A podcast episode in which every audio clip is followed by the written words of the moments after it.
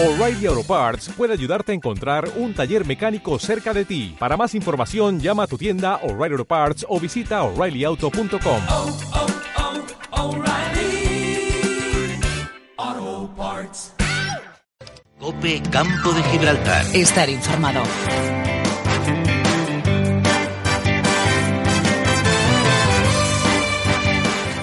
Doce y treinta y dos minutos del mediodía. Y verán ustedes, tenemos en nuestros estudios a una mujer viajera y viajada. Licenciada en Derecho, en Periodismo, estudió Ciencias Políticas, realizó un máster en instituciones europeas y todo ello en unos años algo más complicado de lo que los profesionales y aún más los del género femenino lo vamos teniendo en este siglo XXI. Desde el año 70 en Televisión Española, donde solicitó un paréntesis para la creación de TV3 ¿Y quién no ha querido meterse en fregaos para informar, para viajar y para entenderse con todos, respirando modernidad, como nos transmitía nuestra invitada a través de las pantallas durante muchos, muchos años. Ayer tarde, en la sede de la Universidad Internacional Menéndez Pelayo, en el campo de Gibraltar, en la línea de la Concepción, en ese conocido Chalet Mato, se quedaba pequeña sus instalaciones para saber más de ella, de la información, de la formación y de la experiencia de doña María Rosa Calaf. Muy buenas tardes. Hola, pues aquí estoy encantada. la verdad es que lo primero es que no me puedo resistir con la que está cayendo TV3. Uh -huh. TV3, yo fui la madre. efectivamente, o sea, creamos, eh, bueno, estaba yo todo, estaba en televisión española y efectivamente la Generalitat eh, pidió proyectos para hacer una televisión de Cataluña, supongo, pues se presentaron muchos y entonces, bueno, pues eligieron el, que habíamos presentado, pues en fin, un, compañero y un grupo y yo y ahí que me fui un año para, para montarla. Y bueno, la, la, idea pues creo que cuajó y durante muchísimo tiempo pues eh, la verdad que creo que ha sido una, una, televisión muy de referencia, ¿no? Sobre todo, bueno, yo lo que intentaba hacer en aquel momento era precisamente que fuera una televisión muy moderna, ¿no?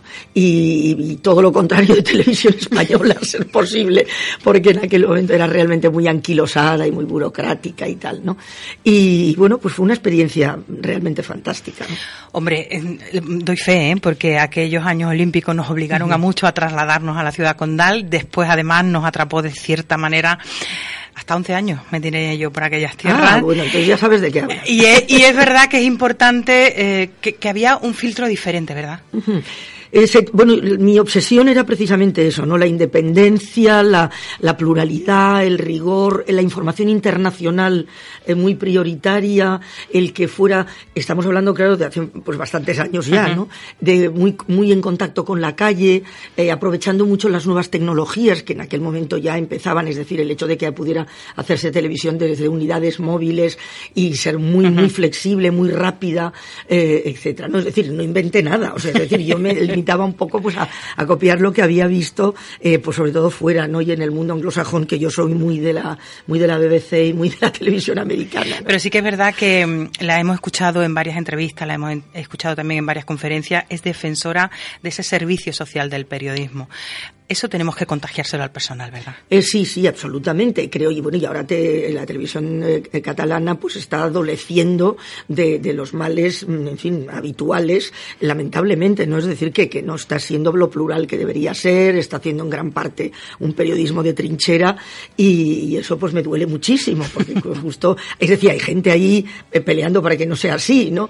Pero la realidad es esa.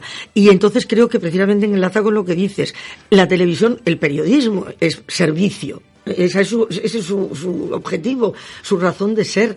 Eh, en todos los aspectos, claro, en información, en, en entretenimiento, en, todo, entretenimiento. Claro. Es, decir, es, proporcionarle ¿no? a, la, a la ciudadanía elementos eh, de conocimiento y de entretenimiento, pero para hacer un mundo mejor, no peor.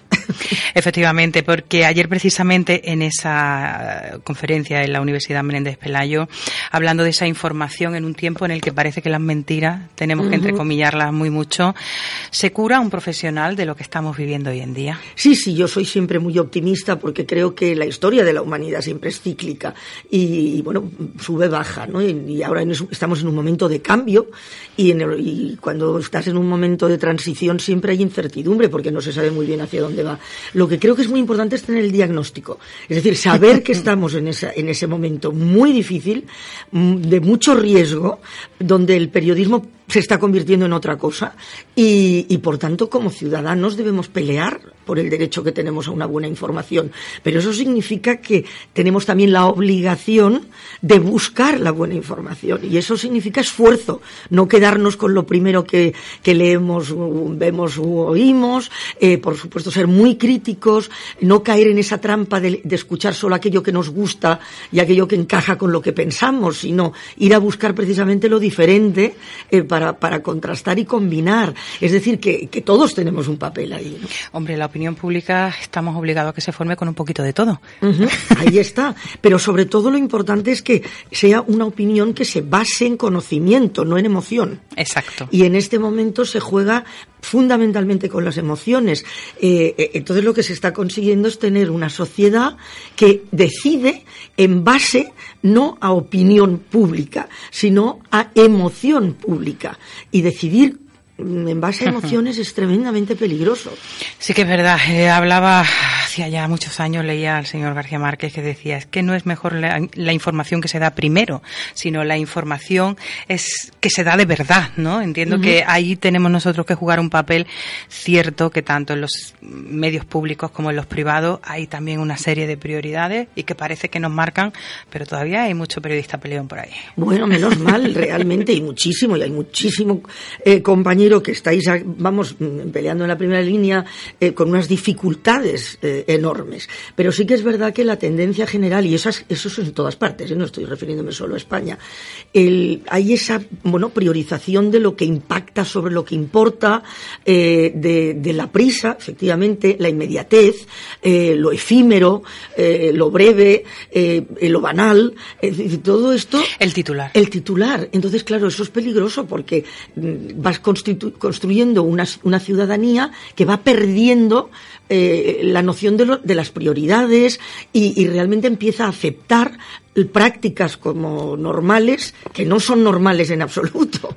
Eh, y ahí es una, una, lucha de los propios periodistas, sin ninguna duda, pero está claro que ya digo que la ciudadanía tiene mucho que, que ver también porque tiene que estar mucho más alerta, pero desde luego es una a, a mayor poder, mayor responsabilidad. O sea, es decir, las empresas periodísticas y por supuesto la política. Es decir, tiene que estar muy al tanto de, de la defensa de la calidad de la información. De hecho, nombraba esa primera línea en la que a lo mejor estamos los que estamos en el pueblo, en la comarca, en una comarca, por ejemplo, como la del campo de Gibraltar, donde ahora mismo es titular casi que a diario. Uh -huh. Hay veces que nos llaman compañeros de regional o de nacional y me dicen, chiquilla, os llamo más que a Córdoba capital o a Sevilla.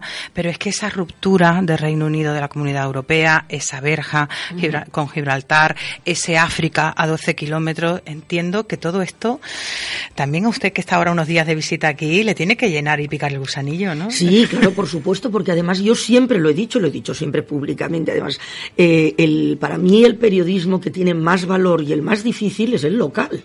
Es decir, el, nosotros los que hacemos internacional, etcétera, te llevas el glamour, ¿no? O sea, el enviado especial, el corresponsal, etcétera. Pero realmente es mucho más difícil hacer eh, periodismo local, porque nosotros vamos a los lugares, pero después nos marchamos, es como jugar fuera de casa. No, pero eh, vosotros os quedáis y todas esas presiones que nosotros podemos tener en determinados momentos, vosotros las tenéis a diario y además al salir a la puerta de vuestra casa. No, por tanto, eso significa es que ayer dijiste, es claro, que no dijiste. Es una presión añadida. Y por otra parte, eh, todas las informaciones inf internacionales más importantes empiezan siendo locales.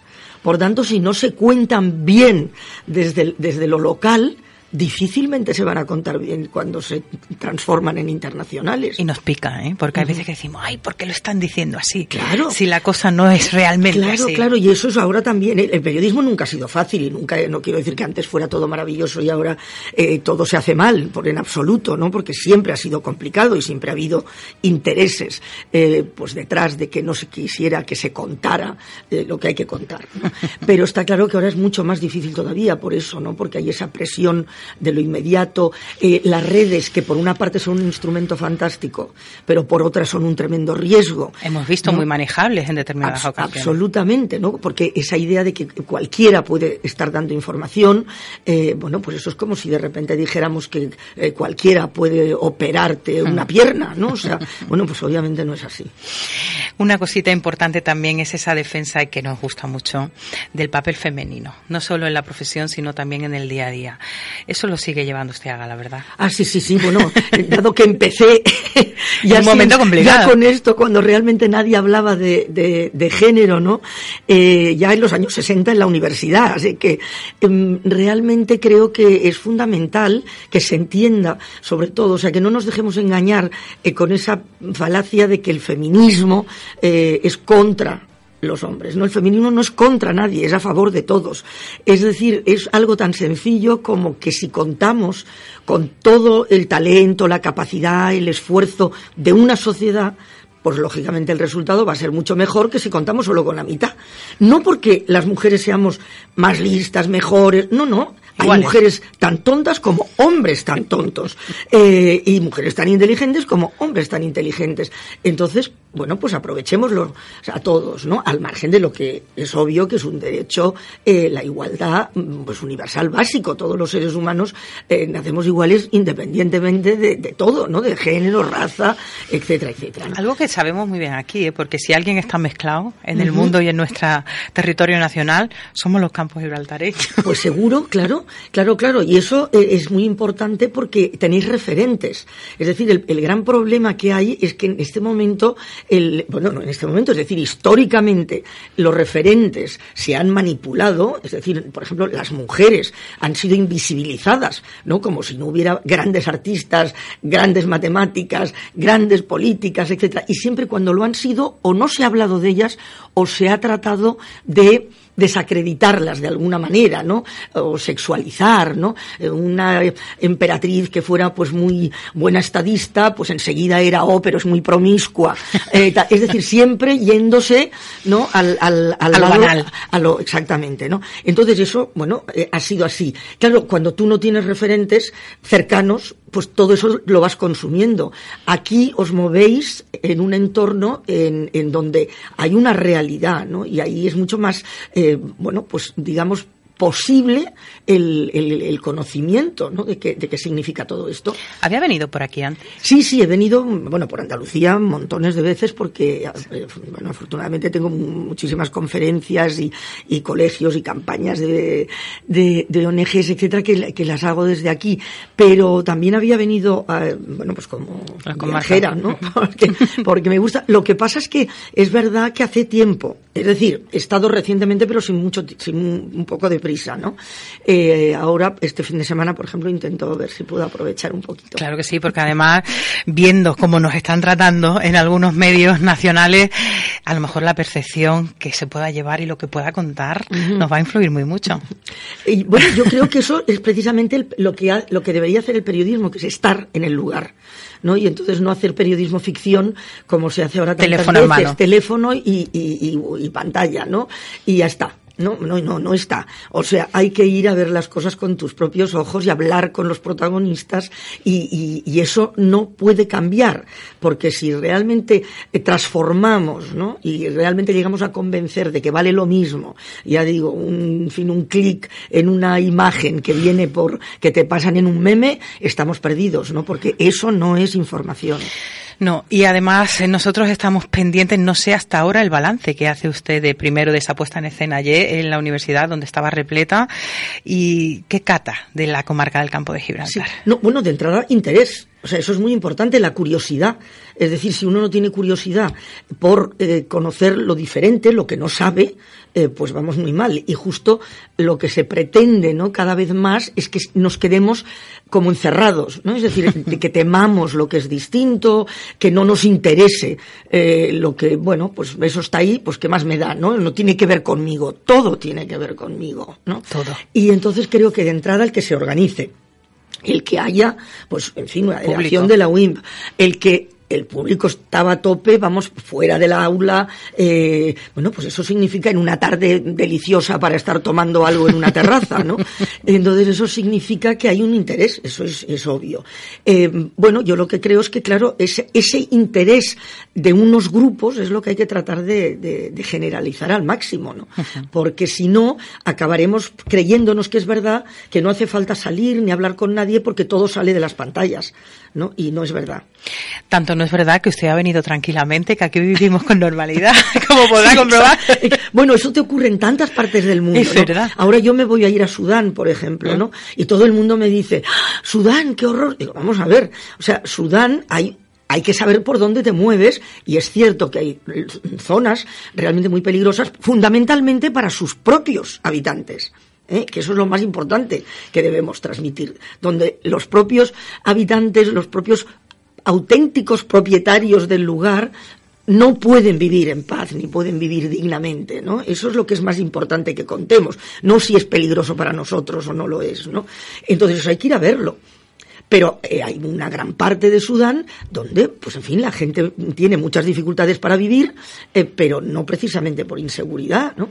Entonces se desconoce, se desconoce mucho. Por completo, bueno, pues nosotros desde luego tenemos que agradecerle esta visita.